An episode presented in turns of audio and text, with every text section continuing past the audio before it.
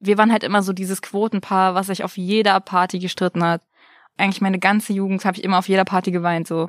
Wenn du innerlich ein gutes Mindset hast, da kann dir jede Kritik im Internet, jeder dumme Kommentar auf Instagram oder YouTube, kann dir egal sein, weil du einfach mit dir selber im Rein bist und es das Wichtigste ist. Willkommen beim Place to Be Podcast. Hier erfährst du, wie deine Lieblingsstars ticken, was sie mögen, wovon sie träumen und sprechen exklusiv über ihre neuesten Pläne und Projekte. Abonniere und folg uns auf Apple Podcasts, Spotify oder der Podcast-App deiner Wahl. Mein Name ist Nathalie und heute spreche ich mit Sonny Loops und Adorable Caro. Herzlich willkommen, hallo, schön, dass ihr da seid. Hello. Hi. Wie geht's euch? Gut, und dir? Auch gut. Du bist ja gerade erst hergekommen. Wir sind hier in Berlin und Sonny und ich wohnen ja beide in Berlin. Mhm. Du dagegen kommst aus Frankfurt. Wie war die Anreise? Deutsche Bahn hatte ein bisschen Probleme. Ich saß 40 Minuten im Zug und nichts ist passiert, aber ich bin halt angekommen. Yay! Ich finde voll krass. Ich habe heute gelernt, dass es eine Schnellstrecke von Frankfurt nach Berlin gibt. In unter vier Stunden. Ich habe Caro noch nie besucht tatsächlich, weil ich immer dachte, ich brauche sieben Stunden oder so zu ihr. Jetzt ist es der perfekte Anlass, oder? Ja. Sehe ich auch so. ja, safe. Für alle, die es nicht wissen, weil sie euch vielleicht nicht so gut kennen oder euch nicht auf Instagram oder YouTube folgen, vielleicht könnt ihr einmal erklären, Sunny Loops und Adorable Caro sind jetzt nicht die klassischen Namen. Wie seid ihr drauf gekommen? Oh Gott, ich hasse das bei mir zu Ja. beantworten. Ich habe damals mit YouTube und Instagram angefangen, da war ich noch 14.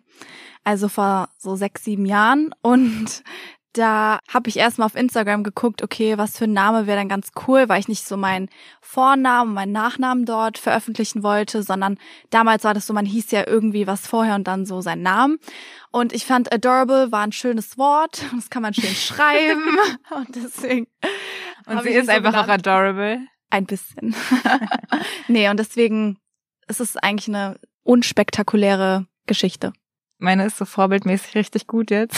War- Also ich war feiern und da war ich noch gar nicht so auf Social Media oder so aktiv, ähm, hatte aber schon Facebook. Da war so eine Party. Ich weiß auch nicht warum, aber ich war auf der Party am, am PC eingeloggt, weil darüber lief dann auch irgendwie die Musik und ich weiß nicht warum ich bei Facebook eingeloggt war. Und ich habe halt anscheinend irgendwann auf der Party so erzählt, dass ich versucht habe, ein Salto zu machen, aber ich habe immer gesagt, dass ich versucht habe, ein Looping zu machen und das fanden die Leute irgendwie übelst lustig. Und dann bin ich am nächsten Tag halt aufgewacht, war, hab so Facebook gecheckt und hieß dann halt Sonny Loopings auf Facebook. Und das wurde dann irgendwie immer, also dann habe ich, wurde ich in der Schule Loops gerufen und das ist dann dadurch gekommen. Ja, dann war ich Sonny Loops. Das ist echt viel besser als meine Geschichte. aber, aber so beim Saufen entstanden.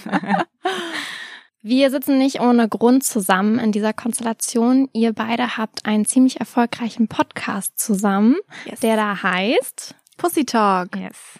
Wie ist es dazu gekommen? Wie habt ihr euch eigentlich kennengelernt? Also Caro und ich sind im selben Management. Ich habe sie davor schon so ein bisschen auf YouTube auch schon gesehen. Mir wurden immer so ihre Videos vorgeschlagen, deswegen wusste ich auch schon, dass wir uns eigentlich wahrscheinlich sehr gut verstehen, Genau. was wir dann auch getan haben. Yes. Sie wohnt ja in Frankfurt, ich wohne in Berlin und dadurch haben wir uns halt leider viel zu selten gesehen. Und ich habe schon länger halt mit dem Gedanken gespielt, einen Podcast zu machen und dann ist mir auch eigentlich sofort Caro eingefallen, weil wir schon manchmal nicht so dieselbe Meinung zu Sachen haben und in vielen Sachen auch sehr unterschiedlich sind, aber wir uns halt trotzdem sehr, sehr gut verstehen und ich dachte, das kann halt einfach extrem interessant werden. Und im Nachhinein hat das unserer Freundschaft auch nochmal so richtig gut getan, weil wir uns jetzt halt auch viel öfter hören. Ja, wir telefonieren vorher auch immer. Wir brauchen bestimmt immer so eine Stunde, bis wir erst anfangen. Ja. Und nach dem Podcast reden wir erstmal nochmal, wie der Podcast war. Und das ein, zwei Mal die Woche Mhm. stärkt unsere Freundschaft halt Ja, voll. Und das unnormal. erste Mal haben wir uns gesehen 2018. Mhm. Und seitdem haben wir dann halt regelmäßig geschrieben und dann, wenn wir uns irgendwo auf einem Event getroffen haben, auch immer was gemacht. Wie seid ihr auf den Namen Pussy Talk gekommen? Ja, Caro, das war deine Idee. Ja, das war meine Idee, weil ich fand, das Wort so kann man voll schön schreiben. Oh mein Gott, ich bin so ein Opfer. Sie ist immer so, adorable Caro hört sich schön an. Aber ich finde, Pussy Talk hat mich direkt auch voll gecatcht. Ja, Weil irgendwie, weil es hat so eine zweideutige ja, Bedeutung, ne? Das eine kennen wir ja und das andere so ist eher so so weicheimäßig, weil wir beide auch ziemlich offene Menschen sind, aber auch vor manchen Sachen eher Schiss haben und auch eher so beides irgendwie widerspiegeln, Ja. hat es irgendwie dann voll gut zu uns gepasst und Sonny fand es auch von Tag eins, nice. Ich finde es halt auch irgendwie, das hat halt so ein bisschen Humor auch, weil es klingt ja vielleicht auf den ersten Blick so ein bisschen anstößig oder so, aber ja. es ist, unser Podcast ist ja eigentlich alles andere als anstößig. Ja. Aber eben weil wir kein Blatt vor den Mund nehmen, hat es einfach irgendwie so voll gut gepasst. Habt ihr vorher irgendwie ausgemacht, die oder die Geschichten wollt ihr nicht preisgeben? Darüber wollt ihr nicht reden? Boah, also es gibt sehr wenig, worüber wir nicht reden. Also wir wussten genau, unser Podcast wird genauso contentlastig wie unsere Instagram Stories, unser Instagram Content, unser YouTube Content. Und wir haben ja sehr ähnlichen Content. Mhm. So wussten wir eigentlich, was No-Gos sind und was Do's sind so. Eigentlich gibt es bei uns fast gar keine No-Gos. Ich glaube, das ja. ist es auch noch, weil wir wir besprechen auch auf unseren Kanälen von Social Media einfach alles irgendwie, was uns interessiert und das kann mal, ich weiß nicht, Fashion sein oder auch das wir irgendeine Kacke erlebt haben. Darf ich das hier sagen? Kacke. Um Gottes Willen, ja. Irgendwas Schlechtes halt erlebt haben äh, auf der Straße oder keine Ahnung. Also wir haben einfach einen super groß gefächerten Themenbereich, aber unsere Hauptthemen beziehen sich halt immer so auf diese bisschen so Girls Problems, so ja. erste Liebe, erster Freund, Eifersucht, sowas, so ein bisschen. Also ich finde, ja. darauf fixieren wir uns gerade schon ein bisschen. Ja, das ist halt am meisten gefragt, irgendwie ja. unsere Meinung dazu. Wir kriegen ganz oft auf unsere E-Mail Stories geschickt. Wir lesen die dann vor oder erzählen die halt zusammengefasst ja. und werden dann halt so ein bisschen unsere, unseren Senf dazugeben, unsere Tipps geben und also wir versuchen uns auch immer nach der Community so zu richten. Wir lesen uns immer die Mails durch und schauen, was gut ankommt, was nicht so gut ankommt. Genau, und wir kriegen auch ganz viel Feedback auf Instagram. Also wenn wir nach einer Podcast-Folge merken, okay, wir haben da jetzt voll viel Resonanz bekommen, dann wissen wir auch, dass der Themenbereich besser ankommt als der andere zum Beispiel. Jetzt habt ihr selber schon gesagt, dass ihr auch sehr offen über Beziehungen und solche Themen sprecht. Wie sieht's denn aus? Wie viele Beziehungen hattet ihr denn schon so? Sonny, you go first. 80. Nein, ich hatte, also ich habe mit Marcel, mit dem ich jetzt zusammen bin, habe ich drei Beziehungen. Ich zwei. Könnt ihr sagen, was so eure schönste Beziehung war oder was euer schönstes Beziehungserlebnis war? Oder würdet ihr sagen, darauf warte ich noch? Also meine schönste Beziehung ist natürlich die, die ich gerade habe. und ich würde sagen, das schönste Erlebnis war eigentlich, wo wir uns unseren Hund zusammengeholt haben. Oh, Bei dir bestimmt auch, oder? Ja, also das Schönste ist, wenn man sich so frei fühlt und wenn man das Gefühl hat, dass man sich nicht verstellen muss und dass man einfach so man selbst sein kann mit den ganzen Fehlern und Ecken und so. Mhm. Und wenn man so diesen Moment hat, wo man merkt, okay, das ist richtig so, wie es ist. Ja, und natürlich, als wir Sky bekommen haben. Ich habe auch letztens mit jemandem darüber gesprochen, dass eine Beziehung, je länger sie wird, irgendwie auf einem anderen Level schön ist. So klar, irgendwann gehen so die Schmetterlinge weg und man macht vielleicht nicht mehr so viel so Date Nights oder es fühlt sich einfach nicht mehr so richtig an wie mhm. am Anfang, aber es ist halt so ein Teil Heimat geworden und ich finde, das ist auch zu Hause. Eine, ja, genau, das ist mhm. so eine mhm. schöne Entwicklung irgendwie. Ich habe auch einen Hund, deswegen muss ich das fragen. Wenn ihr mit eurem Partner jetzt jeweils den Hund geholt habt, habt ihr vorher ausgemacht? Ich meine, ich möchte es keinem wünschen, um Gottes Willen. Jetzt kommt die Trennung. Ja, was ist, wenn die Trennung kommt? Wer behält den Hund? Ich behalte Snoopy Lubi. du hast ihn ja auch eher alleine geholt, ne? Sie. Ja, sie. Ich habe sie gekauft, also ja. ist sie rechtlich mir. Oh mein Gott, das klingt so böse. das klingt echt böse. Klar, wir passen beide auf sie auf, aber ich wohne noch zu Hause bei meinen Eltern und das ist jetzt eigentlich so unser, unser Hund und wenn leider alle Stricke reißen, dann bleibt sie halt bei uns. So. Mhm. Ist ja auch besser für den Hund, wenn sie sich daran gewöhnt hat. Also ich muss sagen, wir haben jetzt nicht so wirklich darüber uns Gedanken gemacht, weil ich will jetzt nicht so mit dem Negativsten so spekulieren. Wir haben ihn halt auch Hälfte Hälfte bezahlt. Ja gut, das macht's. Äh, es wird ein Scheidungskind. Ja. ja, Marcel, es tut mir leid, wenn du das jetzt hörst, aber ich glaube, mein Hund, also mein Scoops, Hund, Scoops liebt mein mich Hund? mehr. Er mag mich mehr. ja, aber ich glaube, ich könnte das auch gar nicht so übers Herz bringen, den alleine zu haben, weil ich weiß nicht, es würde mich irgendwie auch traurig machen. Also ja, ich, ich würde jetzt einfach drum kämpfen, so wir haben jetzt einen Hund, jetzt kannst du mich nicht mehr verlassen, Schatz. okay, das ist ja auch nur im Fall der Fälle. Ja. Wie ist es bei dir? Ja, genau. Das ist meiner. Da gibt es überhaupt nichts zu diskutieren. Das ist, das ist mein Hund. Nee, ich habe die schon auch Ewigkeiten. Also die ist schon zehn. Ich habe die krass. in der Abiturzeit geholt. Deswegen Ach, krass. ist mein kleines Baby. Oh. Wobei mittlerweile umgerechnet ist sie 65 Jahre alt. Das ist voll lustig, Du bist ne? ihr kleines Baby. Ich wollte gerade sagen, ja. So eine kleine Oma zu Hause. Naja. Seid ihr in euren Beziehungen eifersüchtig? Also ich bin irgendwie gar nicht mehr eifersüchtig. Bei mir ist das so voll der Wandel gewesen durchs Pille absetzen, glaube ich. Also es ist gekommen und weil mein Freund mir überhaupt, also wirklich 0,0 Prozent irgendwie das Gefühl gibt. Also der arbeitet halt zu Hause bei mir. er hat irgendwie echt kaum Mädchenkontakte. Du hast ihn voll unter Kontrolle. Nein, so war der auch schon davor, okay? Eventuell war das ein Kriterium. nee, aber ich war davor extrem eifersüchtig. Also vor allem in meiner ersten Beziehung sind viele richtig doofe Dinge passiert und dann habe ich das übertragen auf meine zweite Beziehung. Und ich habe das auch am Anfang, als ich mit meinem jetzigen Freund zusammengekommen bin, auch auf ihn übertragen. Also ganz am Anfang bin ich eskaliert immer, bis ich halt begriffen habe, dass er mir keinen Grund dafür gibt. Aber ich war halt so richtig, wie sagt man das, so gebrainwashed irgendwie. Traumatisiert. Traumatisiert, ja genau. Und du? Ich bin eigentlich nicht so ein krass eifersüchtiger Mensch. Ich werde nur eifersüchtig, wenn man mir einen Grund gibt. Was wäre zum Beispiel, wenn er mit so Mädchen auf Instagram schreibt? Also ich frage mich dann halt auch immer, wenn du in einer Beziehung bist, klar, du kannst weibliche Freunde haben, dagegen sage ich nichts, aber dann ist es in deiner Macht, dass ich mir keine Gedanken machen muss. Dann stellst du die vor, mhm. dann lernt man sich kennen, man weiß, mit wem wer chillt, man verheimlicht nichts, dann mhm. gibt's auch kein Problem. Aber das ohne Grund schreiben, wieso schreibt man einfach? Okay, oder so Grund? dieses, ich sehe das jetzt dauernd so auf TikTok so als Trend, wenn er einfach irgendwie so Models auf Instagram folgt.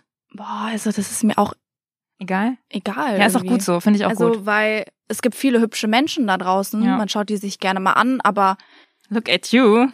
Hä? Du bist auch hübsch, deswegen. Oh, thank you. Aber wenn ein Kompliment nicht verstanden wird. Aber es gibt viele hübsche Menschen da draußen und solange man nicht, dass man weiß, dass der Partner beim Gedanken sowieso immer bei einem bleibt, ist es für mich eigentlich kein Problem. Ja. Und solange man nicht seinen Freunden das in irgendwelche Jungsgruppen schreibt und sagt, boah, der ist so geil, dann boah, ist ja, das, das gar kein Ding. Abfucken, ja. Aber wisst ihr, was eure Partner in Jungsgruppen schreiben? Ja, deswegen nee. habe ich das so betont. Echt? Also warum, wie, ich weiß, wie Jungs in diesen Jungsgruppen schreiben. Lag auch daran, dass ich viele Jungsfreunde mal hatte und dass man das dann so mitbekommt und deswegen diese Jungsgruppen, die sind echt bösartig, schlimmer als Mädels. Ja, bei meinem Ex-Freund war die Jungsgruppe auch wirklich. Ah, ich habe irgendwann auch rausgefunden, dass die Jungsgruppe gar nicht aus Jungs besteht nur. Aha. Ja. Autsch. Eventuell wurden die Mädchen als Jungsname eingespeichert. Das war Yo. wunderbar also da war es echt schlimm, aber ich weiß einfach, dass Marcel nichts Schlechtes über mich sagen würde, also oder mich irgendwie verletzen würde oder so. Aber was heißt denn, weil du eben gesagt hast, du bist in deinen früheren Beziehungen auch mal eskaliert? Ich kann mir das bei dir gar nicht vorstellen. Was heißt das denn? Das hm. Ding ist, ich kann mir das auch überhaupt nicht mehr vorstellen. Oh, ich schon. Ich, Erzähl! nee, aber die Pille verändert ja so die Hormone. Und ich habe zum Beispiel immer das gemerkt, wenn ich Alkohol getrunken habe und die Pille, ich hab, bin einfach nie auf Alkohol klargekommen. Ich war auch gefühlt immer nach einem Bier schon komplett betrunken und wir waren halt immer so dieses Quotenpaar, was sich auf jeder Party gestritten hat. Eigentlich meine ganze Jugend habe ich immer auf jeder Party geweint, so.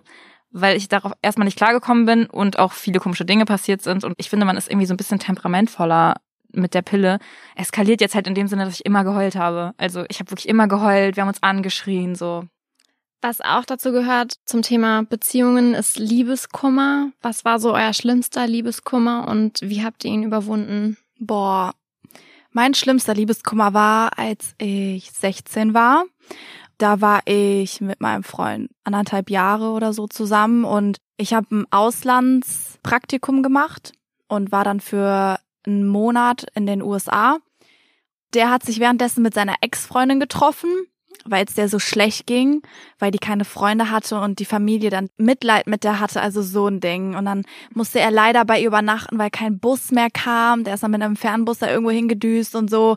Da dachte ich mir halt so am anderen Ende der Welt so, ja, blöd, wenn es da schlecht geht, aber nicht mein Problem, auch nicht dein Problem eigentlich. Und das war halt schlimm für mich, weil ich die ganze Zeit geheult habe und mir halt voll die Vorwürfe gemacht habe und er es gar nicht nachvollziehen konnte. Da habe ich die ganze Zeit geheult und meine Gastmutter, die hat immer mich getröstet abends. Ich kannte die auch davor gar nicht und ich habe immer so bei ihr geweint. Ja, vor allem du warst halt einfach auf einem anderen Kontinent so. Ja, genau und auch mit der Zeitverschiebung, mhm. das war richtig schlimm. Also, ich habe jeden Tag gehofft, bitte geht die Zeit schneller rum, dass ich nach Hause gehen kann. Oh nein, also ja. konntest du es gar nicht mehr so richtig genießen. Null. Oh, das ist halt wirklich so dumm, dass man sich davon so dann beeinflussen lässt, gefühlstechnisch. Mhm. Deswegen habe ich seitdem auch ein bisschen so Angst immer, wenn ich gehe von zu Hause, dass dann irgendwas passiert, was ich nicht kontrollieren kann, wo ich nicht sofort zurückkommen kann. Ja, Boah, das wird jetzt richtig deep, Alter. Echt so. Wir decken alle eure Traumata hier auf. Echt so, das ist so eine äh, Therapeutenstunde gerade. Wir werden therapiert. Sonst therapieren wir immer. Ja, echt so. Gleich weinen wir hier alle. Oh, bitte nicht.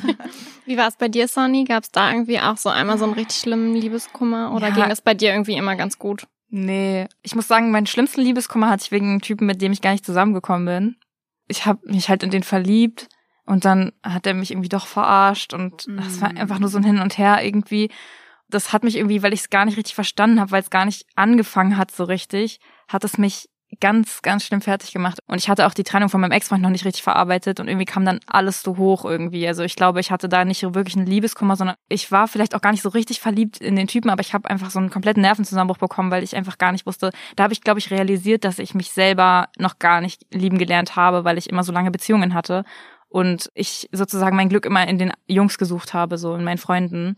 Und dann waren die weg und ich dachte, ich muss mich direkt wieder in den nächsten verlieben. Und dann hat er mich gekorbt sozusagen und dann war ich so komplett aufgelöst so. Und da habe ich dann erstmal so richtig begriffen, was es heißt, sich selber zu lieben. Es klingt immer so mega dumm, aber dann war ich wirklich einen Monat lang nur zu Hause, habe mich im Zimmer eingeschlossen, hatte die ganze Zeit die Jalousien unten, habe den ganzen Tag geweint. Und irgendwann bin ich halt wieder rausgegangen und dann habe ich so verarbeitet und dann habe ich begriffen, dass es um mich gehen sollte und nicht andere Leute irgendwie Apropos Selbstliebe, wie ist das für euch als Influencer auf Instagram? Ist es so die perfekte Welt? Alle nutzen irgendwie Filter und Photoshop. Fühlt ihr euch manchmal unter Druck gesetzt mit eurem eigenen Körper und dem ganzen perfekten Aussehen? Also ehrlich gesagt, nicht so richtig. Also ich glaube, ich bin selber mein größter Kritiker und ich finde bei mir die meisten Fehler wie kein anderer. Und letztes Jahr zum Beispiel habe ich sehr gestruggelt, aber jetzt nicht, weil mir jemand gesagt hat, boah, du bist fett geworden oder deine Akne ist so schlimm oder so, sondern einfach, weil ich mich nicht selber wohl gefühlt habe. Aber das war einfach so ein innerer Kampf, glaube ich, den man einfach mal durchleben muss. Und da habe ich halt gemerkt, dass Aussehen halt auch nicht einfach alles ist, sondern dass manchmal auch einfach in dir drinne passieren muss, damit sich äußerlich was ändert. Und dann habe ich auch von letztem Jahr zu diesem Jahr zehn Kilo abgenommen, wo man sich auch so denkt, wie und so. Aber das war einfach so, wenn du innerlich gute Energien hast und ein gutes Mindset hast, da kann dir jede Kritik im Internet, jeder Druck im Internet, jeder dumme Kommentar auf Instagram oder YouTube kann dir egal sein, weil du einfach mit dir selber im Rein bist und es das Wichtigste ist. Ich kann das komplett so unterschreiben, weil ich finde, das sind echt gute Aussagen gewesen. Aber vieles ist wahrscheinlich auch ein bisschen leichter gesagt als getan. Ich glaube, wenn man jemand ist, der sehr viel mit sich selber struggelt, dann kann einen das schon verunsichern und dann ist es vielleicht auch schwieriger zu sagen, ja, sei einfach confident oder so. Diesen Prozess muss man einfach mit sich machen und ich glaube auch die Gewissheit, dass eben super vieles da krass retuschiert ist und so. Das ist ja mittlerweile kein Geheimnis mehr. Voll. Und das zu wissen, nimmt, finde ich, auch ein bisschen den Druck. Also ich würde gar nicht sagen, dass das jetzt mega schlimm ist, dass das so viel gemacht wird, weil im Endeffekt machen die Leute es ja auch, weil sie einen Komplex haben. Oder weil das Licht einfach schlecht gefallen ist oder so. Aber ich finde, das ist auch gar nicht, also. Genau, ich finde es gar nicht verwerflich. Wenn niemand ist perfekt. Ich finde, das Wichtige ist einfach, dass man transparent damit umgeht ja. und sagt, hier, ich habe das und das gemacht, das ist ja jetzt auch nicht schlimm. Mhm. Man muss es ja gar nicht in die Tiefe eingehen, aber dass man sich halt nicht da selbst darstellt und sagt, I just woke up like this oder I was born with this ja, und so. Genau. Ja, finde ich auch. Caro, was würdest du dann sagen, wenn du jetzt diese Entwicklung durchlebt hast? Kannst du Tipps geben, damit man sich irgendwie vielleicht ein bisschen wohler fühlt oder dass man dahin kommt? Mir hat es extrem gezeigt, dass dein inneres Bauchgefühl zu gewissen Personen oder zu gewissen Lebensentscheidungen du weißt es schon von vornherein. Du musst es einfach nur dir selber eingestehen und diesen Step machen, auch wenn es unangenehm ist, weil wir Menschen sind Gewohnheitstiere und wir lieben es einfach in unserer Comfortzone zu sein. Und wenn wir so aus dem Alltag rausgerissen werden, dann müssen wir uns umstellen und das ist mega unangenehm. Aber sobald man das getan hat, dann weiß man, okay, ich habe das überlebt und es geht weiter. Ich bin auch so jemand, ich weiß, dass alles aus einem Grund passiert im Leben und wenn jetzt mal was scheitert, dann ist es nur so, weil es bald besser wird. Und so mit dem Mindset ist es dann besser geworden. und ich finde auch, um jetzt mal ganz ehrlich zu sein, wenn man sich immer wieder einredet und sagt, es wird besser, egal in was für einer Situation man ist, ob persönlich, Job oder was auch immer, dann wird's auch besser. Aber wenn du dieses Mindset hast von wegen, boah, mir geht's scheiße, ich sehe scheiße aus, das ist scheiße und das ist auch kacke und bla bla bla, dann bleibt man auch für immer in diesem Loch so gefangen, weil man sich auch selber nicht freilässt. Ich finde so krass, dieses Es wird besser. Das hat mir auch eine Freundin gesagt, als ich so meinen krassen Liebeskummer hatte und auch in diesem Loch war. Und dann hat sie mir das auch gesagt, so irgendwann wird es besser, wisse es einfach mhm. so. Und das hat mir irgendwie auch voll geholfen, weil das ist so eine banale Aussage auch, aber es ist halt einfach so. Wie steht ihr zu Beauty-OPs? Würdet ihr euch unter das Messer legen? Oder habt ihr euch schon mal vielleicht? Ja. ähm, ja, ich hatte eine Brust-OP letztes Jahr. Ich muss sagen, ich bin jetzt nicht jemand, der krasse Komplexe hat oder so. Ich denke nicht darüber nach, noch irgendwas anderes zu operieren oder so. Das war eine Sache, ich kann nicht mal wirklich sagen, dass es mich sehr krass gestört hat, sondern es gibt ja so Menschen, die zum Beispiel so unzufrieden sind, dass sie sich selber nicht im Spiegel anschauen können oder die nachts weinen, weil sie sich so unwohl fühlen. Das war bei mir zum Beispiel nicht der Fall. Aber ich habe gemerkt, ich glaube, es würde mein Lebensgefühl so ein bisschen verbessern. So, ich habe ja auch viel mit Fashion zu tun. Ich habe gemerkt, okay, die Sachen passen nicht so gut, meine Figur Ein bisschen unproportional aus. Und ich muss sagen, es war die beste Entscheidung ever. Ich habe mich lang damit in Verbindung gesetzt, in Sachen durchgelesen und ich hatte ganz viele Termine mit Ärzten, bevor ich mich wirklich entschieden habe, das zu machen, weil das für mich nicht einfach so eine Entscheidung ist, die man einfach so macht. Das ist sein Leben. Das ist ein Risiko, einfach eine OP. Ich muss sagen, es war die beste Entscheidung, die ich hätte machen können. Ich bereue nichts. Das ist jetzt ein Dreiviertel Jahre her. Und ich habe mich zum Beispiel in Australien operieren lassen. Also das ist auch ein bisschen random, dass man dafür down under fliegt. Ich habe mich einfach damit auseinandergesetzt und das gemacht, weil ich das will und nicht, weil das jemand anderes gesagt hat oder ich das Gefühl gehabt habe, dass ich das irgendwie machen muss oder so. Wieso Australien? Ich habe mich mit den deutschen Ärzten viel auseinandergesetzt. Ich habe sehr viele Brüste gesehen. Das klingt so weird, aber äh, ich habe das halb studiert und ich wusste genau, was für einen Look ich wollte und ich habe dann bei ganz viel Recherche Ärzte gefunden halt in Australien, die genau diese Technik benutzen für das Finish, was ich wollte. Und zum Beispiel in Frankfurt ist da ein Arzt und der ist auch äh, sehr bekannt. Da bin ich hingegangen. Das war der erste Arztbesuch, den ich hatte. Ich war damals 18 und habe meinen Vater mitgenommen und das war während meiner Abi-Zeit. Also wenn ich zurückdenke, denke ich auch, ich war noch ein bisschen jung und so. Aber es war gut für die Erfahrung. Dann sind wir dahin und dann habe ich der so gesagt, was ich mir so vorstelle und dann hat sie mich ausgemessen, nachdem wir 40 Minuten auf sie warten mussten und meinte so, ja, man kann nur so und so viel Milliliter einsetzen was nicht meinem Ergebnis sozusagen entspricht. Also sie meinte, man kann nur weniger einsetzen. Und dann meinte sie so, ach ja, übrigens, und hat mir so an den Arm rumgefasst und meinte so, hier dieses Armfett, das könnten wir auch noch wegmachen. Also das ist gar kein Problem, das können wir einfach im OP machen. Und ich bin jemand, der sehr selbstbewusst ist. Und in dem Moment war ich so, bruh, ich habe da Fett, was man wegmachen muss. Und das mhm. war schon echt krass. Also danach habe ich auch geheult, weil ich habe da für das Gespräch 100 Euro gezahlt, dafür, dass sie mir sagt, dass ich mir noch Fett wegmachen lassen muss und so. Und dann hatte ich schon so eine Attitude gegen deutschen Ärzten. Ich war so, äh, aber ich hatte da noch paar andere, aber habe mich dann dafür das andere entschieden in Australien. Und es war, wie gesagt, das Beste. Daran hat, merkt man halt auch, dass du dafür eine Australienreise auf dich nimmst, dass du es halt wirklich wolltest. So ja. nicht einfach so, ja, okay, es kommt gerade auf Insta gut an, deswegen mache ich es jetzt einfach beim nächsten Arzt, sondern du hast dir ja, also ich meine, Australien ist halt schon ganz weit weg so. Genau, ja. Ja. Also ich finde auch, auf Instagram sieht man ganz oft Mädels, die alle irgendwie gleich aussehen. Die haben dieselben Fillers, die haben dieselben OPs. Und ich meine, go for it, wenn du das magst. Das ist, im Endeffekt muss es dir selber gefallen. Aber man sieht halt auch bei ganz vielen, dass es so eine Sucht wird. Mhm. Und dass sie das machen, weil sie diesen Druck haben, ach, ich kann jetzt noch das verändern und das verändern und da ist ein Fehler und da ist ein Fehler. Ich finde Schönheits-OPs, ich hatte vor lange dazu nicht wirklich eine Meinung. Ich habe mich damit irgendwie nie auseinandergesetzt, ob ich das jetzt feier oder es nicht feier oder es mir egal ist ich finde es ein bisschen schwierig, dass es so normal ist. Also gefühlt jeder Mensch, mit dem ich Zeit verbringe, hat gemachte Lippen oder eine Unterspritzung irgendwo oder so. Und das ist ja keine richtige OP, das ist halt ein kleiner Eingriff. Aber ich finde das schwierig, dass das einfach so eine Normalität ist. Also es ist eigentlich eher eine Rarität jetzt auf jeden Fall in dem Business, wo wir sind, jemand zu finden, der das nicht hat. Wo ich mir auch am Anfang schon manchmal so vorkam, als wäre es irgendwie falsch oder dass ich nicht dazugehöre, weil ich mich in diesem in dieser Branche einfach gar nicht aufhalte. Also ich finde, dass es jetzt vor allem eine sehr krasse Entwicklung ist, weil das immer normaler wird, was auch einerseits gut ist, dass es viel kommuniziert wird, finde ich. Ich finde es gut, dass Leute sagen, ey, ich habe das und das gemacht, aber was ich nicht so gut finde, ist sie wirklich so richtig krass mitzunehmen. Oder hast du das gemacht? Mhm. Roast ich dich gerade? Nee, nee, nee. Ich, ich sag dir auch, wieso das so ist. Aha.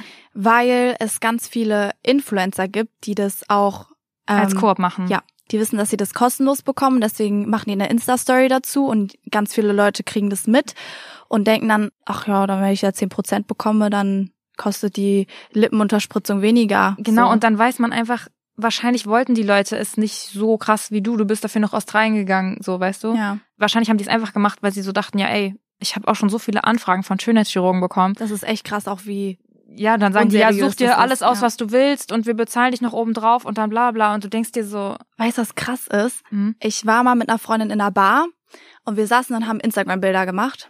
so typical. Und dann kam da ein Mädel auf uns zu, die war bestimmt fünf Jahre älter als ich und sie war so, ey, ihr seid voll hübsch, macht ihr Instagram? Und ich war so, ja, ich finde die Frage immer so weird. Ich bin so, ja. Und sie so, oh, wir haben eine Schönheitspraxis, wenn du willst, ich kann dir die Lippen unterspritzen oder Filler oder so, hier ist mein Kärtchen, schreib mir gerne eine E-Mail, das ist gar kein Problem. Und ich war so, mhm.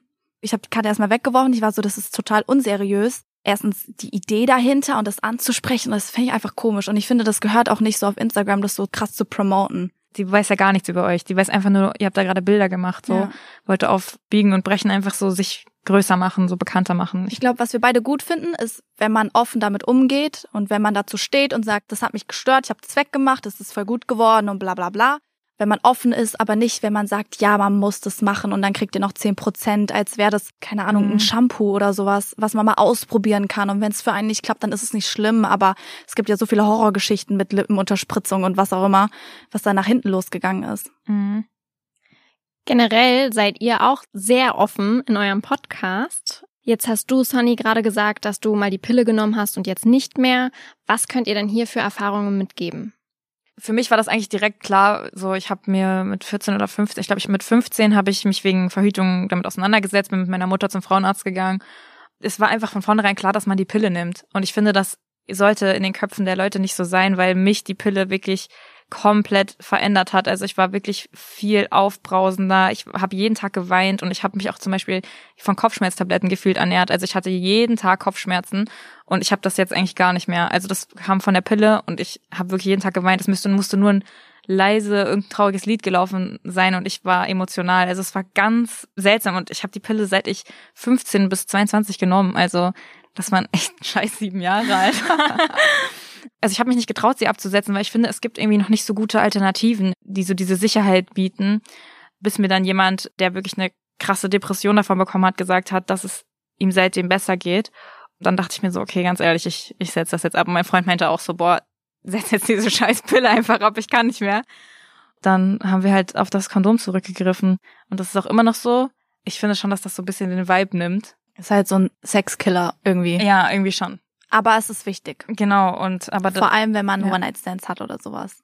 Ja, Immer da solltet ihr sowieso auch mal Pillen sein. nehmen, ja. Aber ich kann ja dazu nicht so richtig einen Tipp geben, weil ich bin irgendwie auch noch so lost und suche Tipps. Also falls irgendwer von den Hörern einen Tipp habt, hit mir ab.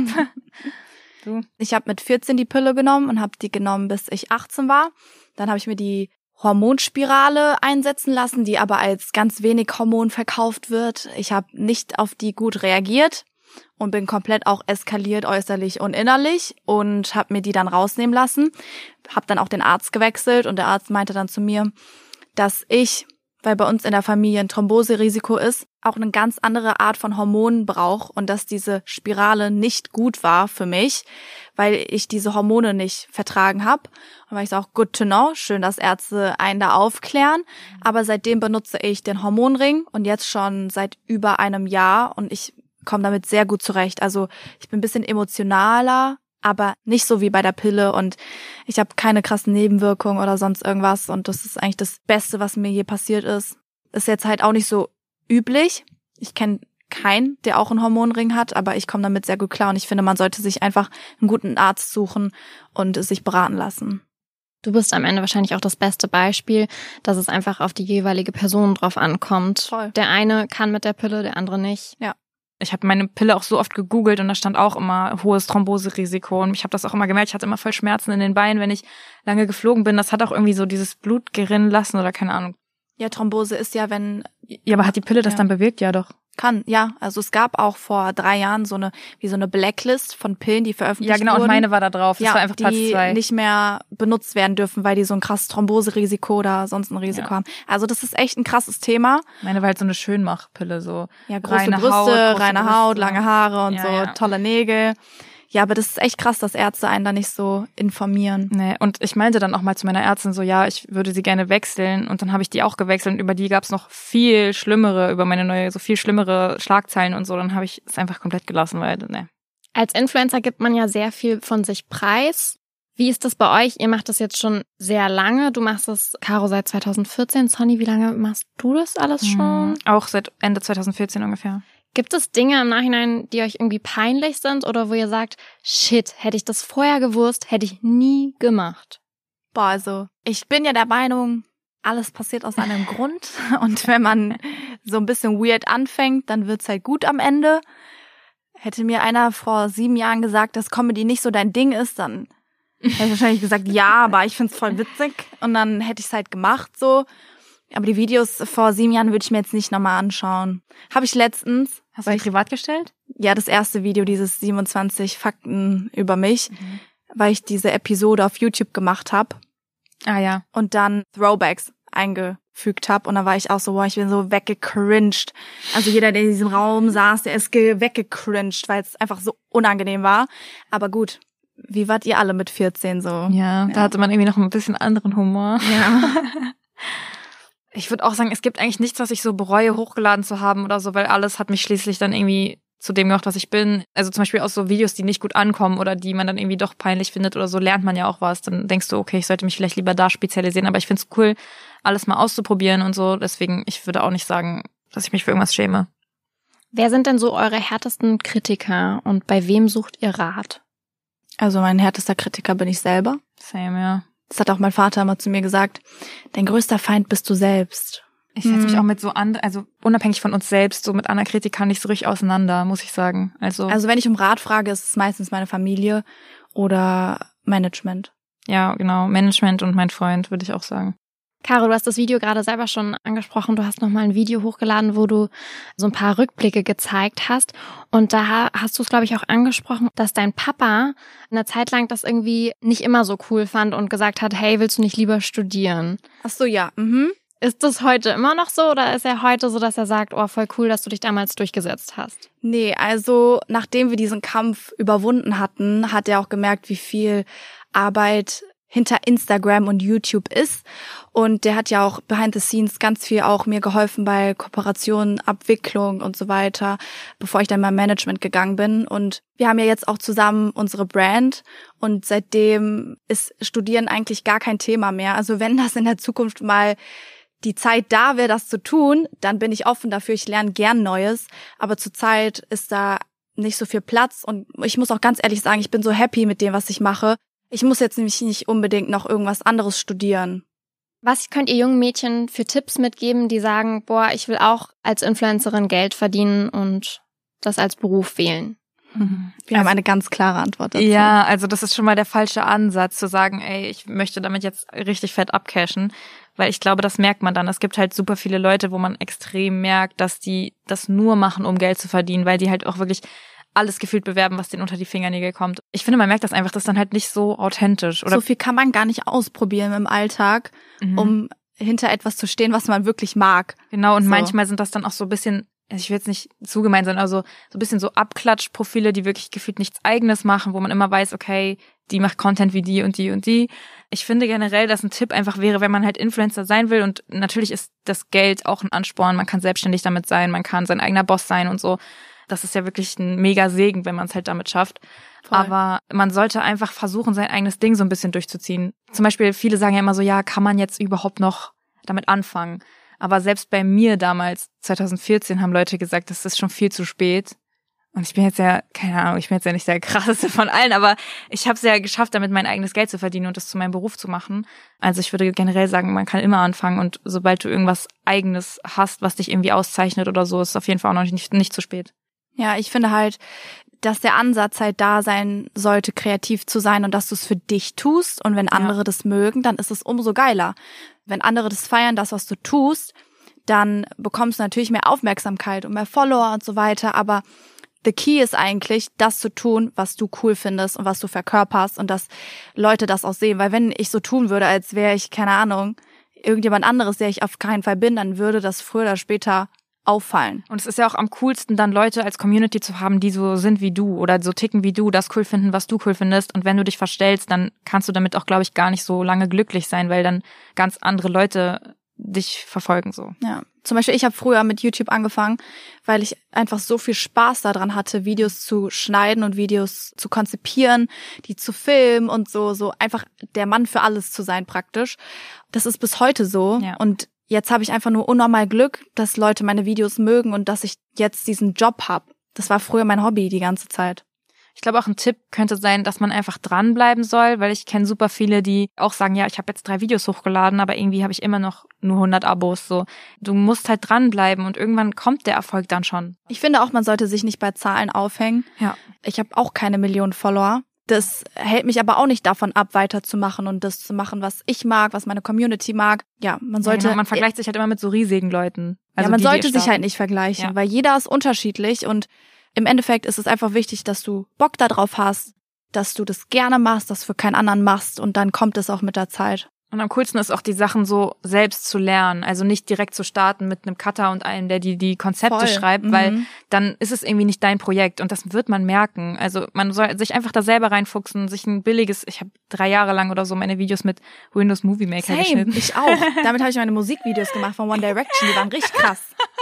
ich auch, ey. Damit konnte man so einfach gar keinen Effekt machen eigentlich. Ja, ja. Aber es hat halt funktioniert so. Also. Ja. Caro, abseits von Social Media hast du jetzt auch dein eigenes Projekt noch gestartet. Es hat mit Kleidung zu tun. Da freuen wir Frauen uns alle. Erzähl mal. Yes, ich habe mit meinem Dad zusammen letztes Jahr entschieden, dass wir meine eigene Brand rausbringen. Also wir machen es beide zusammen. Ich natürlich eher so den kreativeren Part und er so eher den Part, der nicht so ansprechend für mich ist, sag ich mal. und wir werden launchen am 9.9. Und zwar heißt die erste Kollektion Girls Night Out. Das Konzept ist eigentlich genau wie der Name es sagt. Mädels machen sich fertig. Wir haben schöne Kleider in unserer Kollektion, schönen Schmuck. Und die Kleider sind sehr figurbetont und ein bisschen etwas, was in Deutschland meiner Meinung nach gefehlt hat. Und ich bin super, super aufgeregt und sehr excited. Wie heißt die Brand? Habe ich nicht gesagt? Nein. Oh du hast Gott. die Kollektion genannt. Shame on me, Alter. Die Brand heißt 99. Oh mein Gott. ja, 99, weil ich 99 geboren wurde. Oh, das ist aber eine schöne Kombi. Ja. Es sind nicht einfach irgendwelche Kleider, ne? Es sind Partykleider. Kleider zum Ausgehen, Kleider zum Essen gehen, wenn du ein besonderes Event hast, ein Geburtstag, Silvester, Weihnachten, all sowas. Bisschen was für jeden, was bisschen ausgefallen ist, was bisschen dezenteres. Wird es nicht irgendwann auch mal zu viel? Also YouTube hier, eigene Brand da, ja. Instagram hier. also ich muss, ich muss sagen, zurzeit ist es gerade echt Endstufe. Einfach weil ich gerade so alles bisschen managen muss. Mhm. Aber ich merke, ich krieg viel Unterstützung zum Glück. Und ich weiß, dass jetzt gerade vorm Launch einfach viel auf dem Tacho ist. Aber ich glaube, sobald es gelauncht ist, dann kann ich vielleicht auch anfangen, ein bisschen mehr Arbeit abzugeben. Ich bin halt auch so jemand, ich mag lieber alles selber machen, überall die Kontrolle haben. Ja, vor allem am Anfang. Ja, ja. genau. Aber ich glaube, bei uns beiden auch, auch vor der Brand, ist es manchmal einfach so, dass man da so sitzt und man ist so, eigentlich, wann habe ich das letzte Mal so richtig abgeschaltet und gechillt? Kommt manchmal im Internet nicht so rüber. Wie ist es bei dir, Sonny? Du hast ja auch gerade gesagt, dass du irgendwie für deine Videos auch noch alles selbst machst. Mhm. Ganz viele Influencer fangen ja irgendwann an, sich da professionelle Hilfe noch zu holen, das abzugeben. Das könnte jetzt falsch rüberkommen, nicht, dass du das nicht professionell machst. Die anderen Professionellen. ja, ich finde das nicht schlimm. Ich habe auch so, keine Ahnung, vielleicht in meiner ganzen Laufbahn vielleicht so 20 Videos von anderen Leuten schneiden lassen oder vielleicht ein bisschen weniger.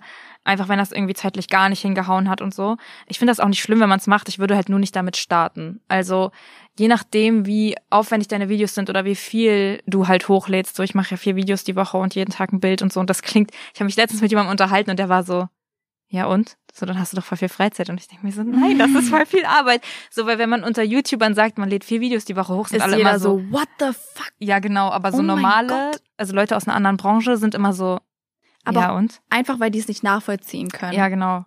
So, da gehört ja viel mehr dazu, noch so Ideenfindung und keine Ahnung, auch generell so meine Bilder. Ich versuche auch nicht die ganze Zeit nur Selfies von mir hochzuladen, sondern dass es irgendwie immer so ein bisschen kreativer ist, irgendwie mit einer Message verpackt oder so. Mal das ist halt eine One-Man-Show. Ja, also genau. Man ist halt alles. Du bist das Model, du bist manchmal der Sänger, du bist der Fotograf, Videograf, Fotograf, Creative Arbeiter. Director.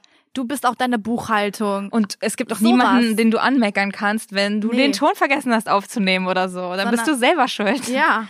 Ich finde es aber cool, so manche Instagrammer haben auch so Assistenten oder so und dann denke ich, also ich gucke mir das voll oft an und denke mir so, Mann, irgendwie ist das einfach voll schlau, aber wir hatten zum Beispiel schon mal eine Putzfrau und also es war immer so unangenehm, dass jemand anderes dann irgendwas für mich erledigt. So deswegen bin ich auch gerade noch nicht in diesem Modus, dass ich eine Assistentin oder so haben könnte irgendwie. Es wäre mir einfach unangenehm, die Arbeit so abzugeben. Ihr seid beide noch sehr jung. Habt ihr euch schon mal Gedanken drüber gemacht, wie lange ihr eigentlich noch vielleicht in der Öffentlichkeit stehen wollt oder ob das dann irgendwann ein Zeitpunkt ist, wo ihr sagt, jetzt habe ich keinen Bock mehr drauf, dann will ich was anderes machen, ich habe noch andere Pläne? Also ich sag immer, wenn natürlich die ganzen Social Media Plattformen noch bleiben, so würde ich auf jeden Fall auch noch YouTuber bleiben und auch von mir aus als Oma. Ja. Ich denke mir so, die Community wächst halt hoffentlich mit und dann zeige ich denen halt vielleicht nicht mehr so die neuesten fancy Bikinis, sondern irgendwie Rückenschmerzencreme oder so. Ja, oder meine Marmeladentipps oder so. Also das hoffe ich einfach, dass meine Community mit mir zusammen Oma wird. Ja, ich glaube auch, dass bei mir selbst wenn Instagram oder so ausstirbt, sag ich mal, wovor sehr viele Angst haben, ich denke mal, dann gibt es irgendwas anderes Neues, was dann auch zu mir passt, was mit der Öffentlichkeit zu tun hat, wo man kreativ sein kann, wo man so seine eigenen Ideen auf Papier oder Video bringen kann. Deswegen, ich mache mir da überhaupt gar keine Sorgen. Zum Abschluss, vielleicht könnt ihr noch mal so zwei, drei Tipps geben für das perfekte Foto oder generell für gute Fotos. Wir haben vorhin einmal drüber gesprochen, aber das nicht aufgenommen. Da kamen so ein paar Tipps rüber, die ich auch so noch nie gehört habe, die ihr aber als Influencer einfach wisst und beherrscht. Okay, also mein erster Tipp, wenn ihr Bilder macht mit Blitz, also vor allem, wenn ihr so abends auf einer Party seid oder im Restaurant und ihr wollt schöne Bilder machen mit einer Kamera, auf gar keinen Fall eine Foundation benutzen oder irgendeine Base mit Lichtschutzfaktor, einfach weil es reflektiert. Und mein zweiter Tipp wäre auf jeden Fall gutes Licht. Also entweder wenn du drinnen shootest, ein Ringlicht, ein Studiolicht oder einfach toller Sonnenschein, wenn es mal hier die Sonne scheinen würde in Berlin. Ja, die Uhrzeit ist auch wichtig, finde ich. Zum Beispiel für draußen Fotos, wo du jetzt nicht unbedingt mit einem Licht oder so da hingehen kannst, solltest du eher so abends shooten gehen, finde ich, weil in Golden der Hour meinst du? nicht unbedingt Golden Hour, aber einfach so, wenn die Sonne ein bisschen tiefer steht, weil hm. wenn man so um 13 Uhr shooten geht, dann ist das Licht halt komplett belastend. Du also siehst aus wie ein Zombie. Ja, und das Licht fällt so, du machst scheiß Schatten im Gesicht, deine Zellulite wird voll betont, so. Also das ist alles nicht so nice, so. Und dann kann ich auch verstehen, wenn man irgendwie Komplexe hat nach dem Shooten und sich so denkt, ich kann das niemals hochladen, weil das Licht ist halt nicht schmeichelnd. Aber so abends kannst du eigentlich fast jedes Bild benutzen, so finde ich.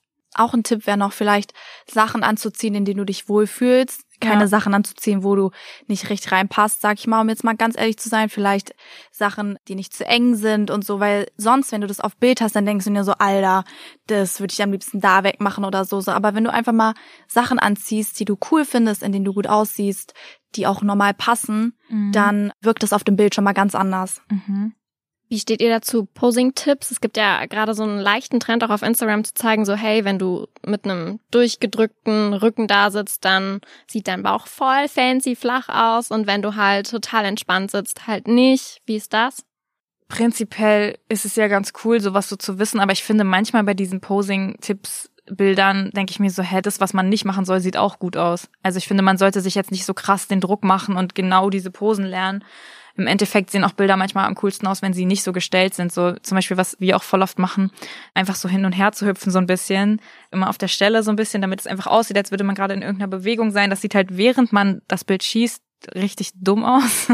Aber da kommen meistens coole Shots bei raus, wenn man die Haare vielleicht so ein bisschen schwingen oder so. Generell, wenn man keine krasse Kamera hat, finde ich die Serienfunktion mega gut, weil die kannst du einfach gedrückt halten und dann irgendein Shot ist irgendwie immer dabei. Also ich finde auch gut, dass es auf Instagram mehr gepostet wird. Ich habe auch mal so einen Post gemacht über so, wenn der Bauch einfach manchmal ein bisschen aufgebläht ist oder so bei Bikini-Bildern. Und ich finde, Angle ist alles. Es tut mir leid, aber es ist einfach so. Aber ich finde halt auch, wenn ich mich gerade so hinstelle und ich das halt schön finde, dann poste ich das. Aber ich werde mich jetzt nicht äh, zu einem anderen Menschen facetune oder sowas. Mhm. Ich finde, da sollte, wie ich auch schon vorhin gesagt habe, einfach transparent sein. Und Leute sehen ja auch, wie man sich in der Story verhält, wie man aussieht und so. Cool, danke, dass ihr euch heute Zeit genommen habt. Sorry für das schlechte Wetter hier in Berlin. Äh, Caro, das nächste Mal, wenn du kommst, wird die Sonne scheinen. Danke, dass wir hier sein durften. Yes, hat sehr viel Spaß gemacht. Und dann bis ganz bald wieder. Bye. Bye. Ich hoffe, die heutige Folge hat dir gefallen. Nächste Woche gibt es auch schon den nächsten Talk. Wenn du wissen möchtest, mit wem ich spreche, dann abonniere und folge dem Place to Be Podcast auf Apple Podcasts, Spotify oder der Podcast-App deiner Wahl.